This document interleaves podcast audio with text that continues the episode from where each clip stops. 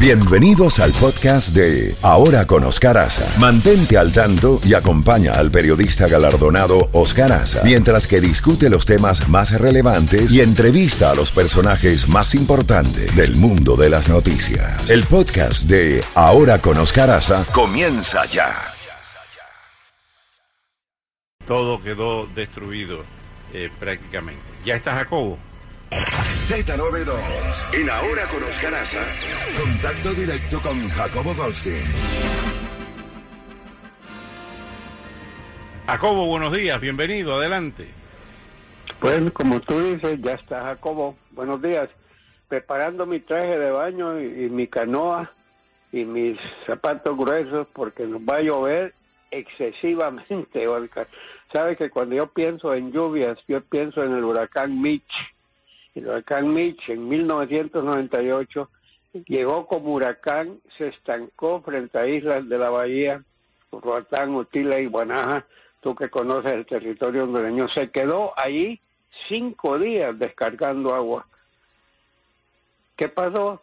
Casi toda la infraestructura de Honduras, puentes, carreteras, eh, ríos, eh, inundaciones, eh, casas destruidas, cinco días aguantando agua. Aquí no, no van a ser cinco días, pero la que está viniendo, que estamos en el cono, ahí está Miami, ahí está la parte, ahí está Fort Lauderdale, ahí está Boca Ratón, ahí está West Palm Beach, todo eso está del cono de esta tormenta que se va a iniciar hoy, me supongo que va a ser más tarde hoy, y mañana dicen que vamos a estar nadando porque este, yo, yo, no recuerdo que haya venido una tormenta de esa magnitud que va a traer consigo también, ya nos dijeron que pueden venir tornados, venir muchas cosas, rayos, truenos, eh, así que no sabemos qué es lo que va a pasar, pero viene fuerte y hay que tomar precauciones. Asegúrense bien que las ventanas de sus casas están herméticamente, no les va a meter agua a la fuerza. Así que tenemos ese problema, más los otros problemas que tenemos anoche. El presidente Biden se dirigió a la nación desde la Casa Blanca y tenía velas encendidas por la cantidad de ataques que hemos estado teniendo eh, con armas eh, en lo que va del año. 232 acciones que han muerto más de una persona y herido a mucha gente. Es lo que está pasando eh, todavía todavía no terminan de enterrar a la gente ahí en el estado de Texas eh, y ya tuvimos otro tiroteo en Tulsa, Oklahoma. Y otra advertencia de Rusia, en este caso para Estados Hola. Sí, adelante. Piensa que se metió una voz ahí que no sí, adelante, Jacobo. Bueno, tenemos, sí. tenemos eso. Las cosas que pidió el presidente Biden ayer son cosas que tienen sentido.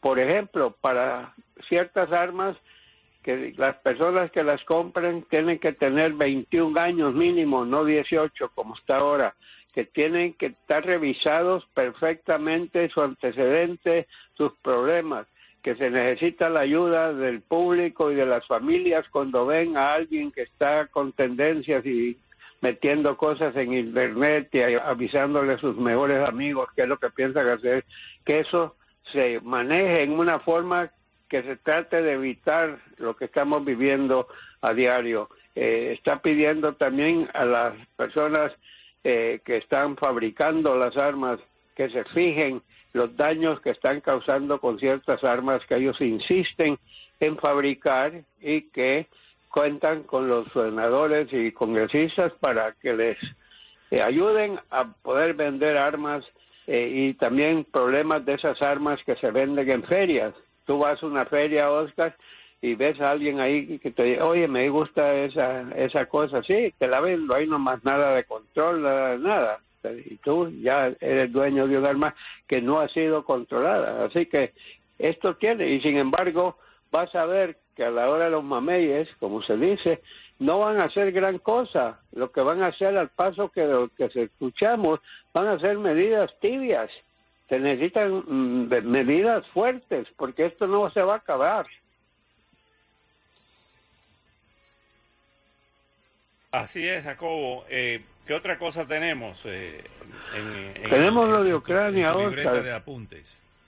mi libreta de apuntes, mi, mi, libro de apuntes, mi, ya, ya tengo, parece la Biblia de tantas páginas de lo que está sucediendo. Mira, mira en Ucrania, El 20% de Ucrania, el territorio ya está en manos de los rusos. El presidente Biden, una cosa que me está a mí impactando, el presidente Biden ha tomado esto verdaderamente seriamente y a cada rato oímos tantos millones de dólares en equipo, tal equipo, tal acá.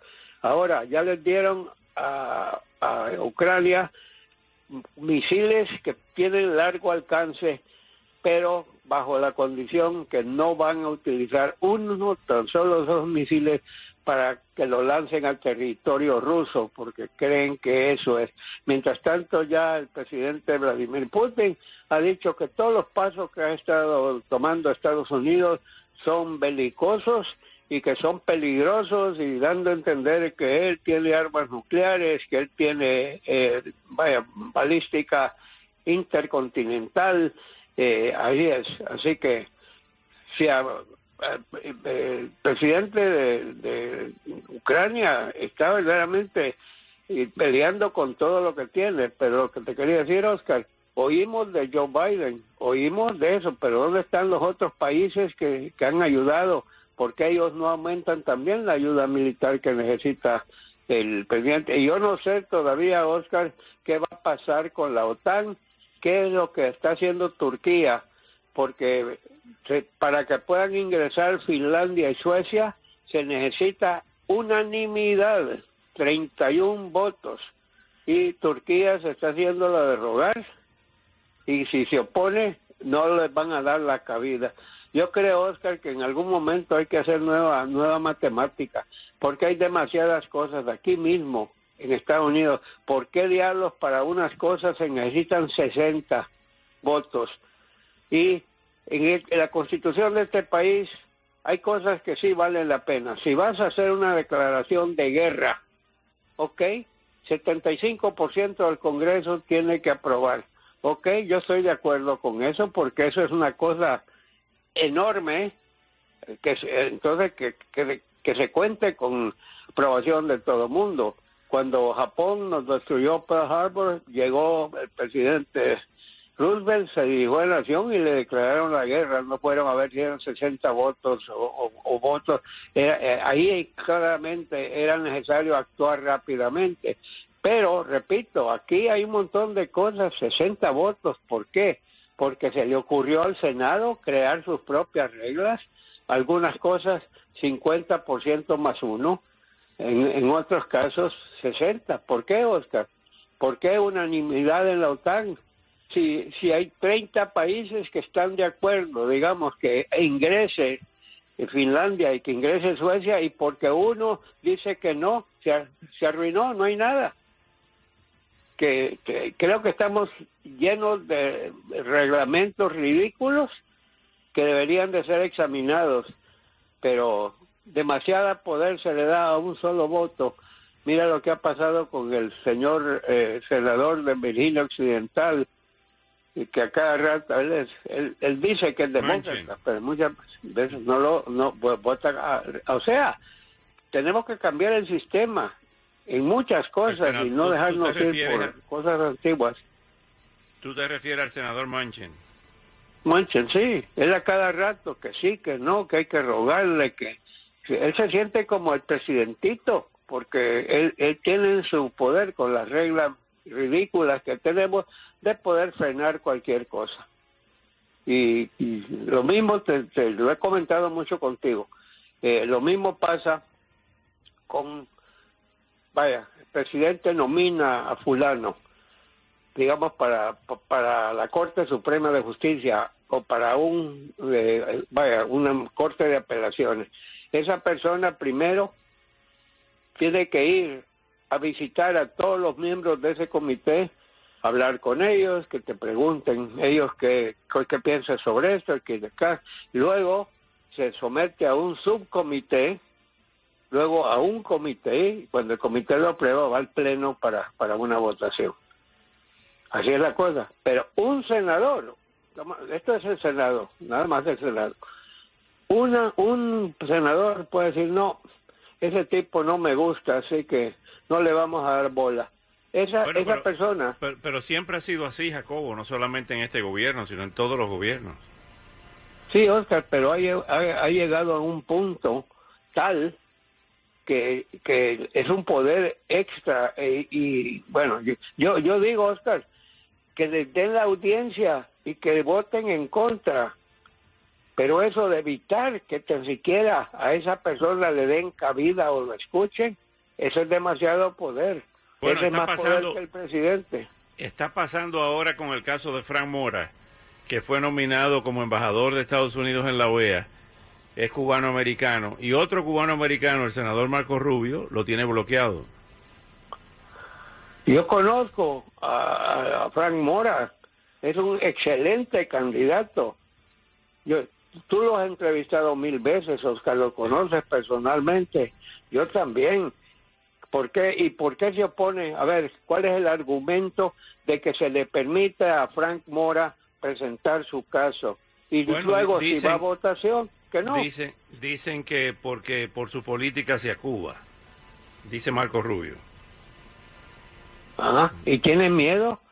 Que si va a votación, él, eh, pero eso de que no que él bloquee que tan siquiera lo escuchen, eso es lo que yo estoy diciendo que son, eh, y no son leyes. Ojalá fueran leyes, no. Son, procedimientos. procedimientos que favorecen a unos cuantos que lo hacen a cada rato. Yo conozco casos, casos increíbles.